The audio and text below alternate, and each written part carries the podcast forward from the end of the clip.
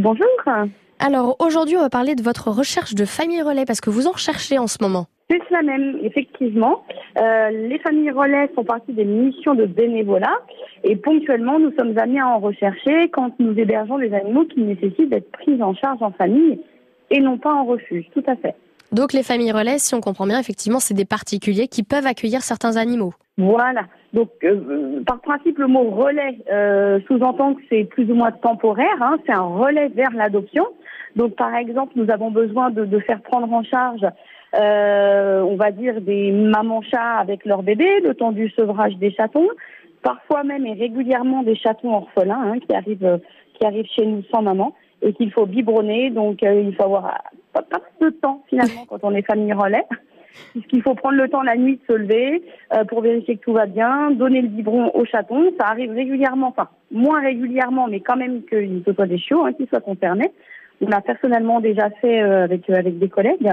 Donc l'idéal dans une famille relais, c'est d'avoir une pièce bien isolée en fait, type par exemple une deuxième ou une troisième chambre, vous voyez, ou un bureau, afin d'éviter les contacts avec les animaux du foyer on ne sait jamais. Peut-être que l'animal du foyer est porteur de quelque chose qui va fragiliser nos chatons et vice-versa. Hein. Peut-être que nos animaux sont porteurs d'une maladie dont on ne connaît pas encore l'existence, mais qui serait euh, transmise aux animaux du foyer.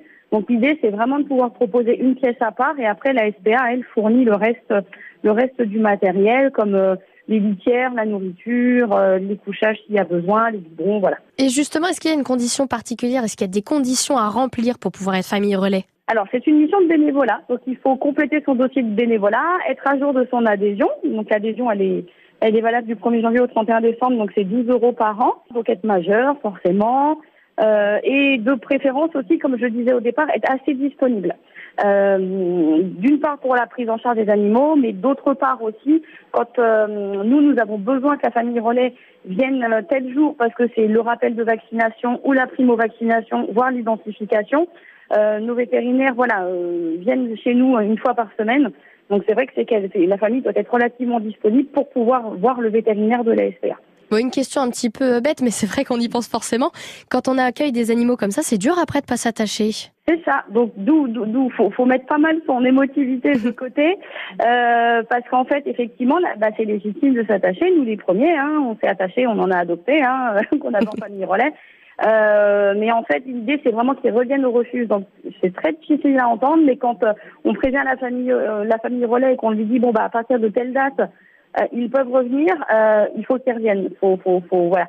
C'est très important, puisque sinon, bah, du coup, c'est c'est une mission qu'on pourra qu'on ne pourra plus proposer à la famille relais si toutefois il y a des difficultés à ce qu'on récupère les animaux? Mais je sais que c'est pas évident parce que nous-mêmes les premiers, hein, on en a réadopté derrière. bah, merci beaucoup Naïs. Bah, je vous en prie, merci à vous.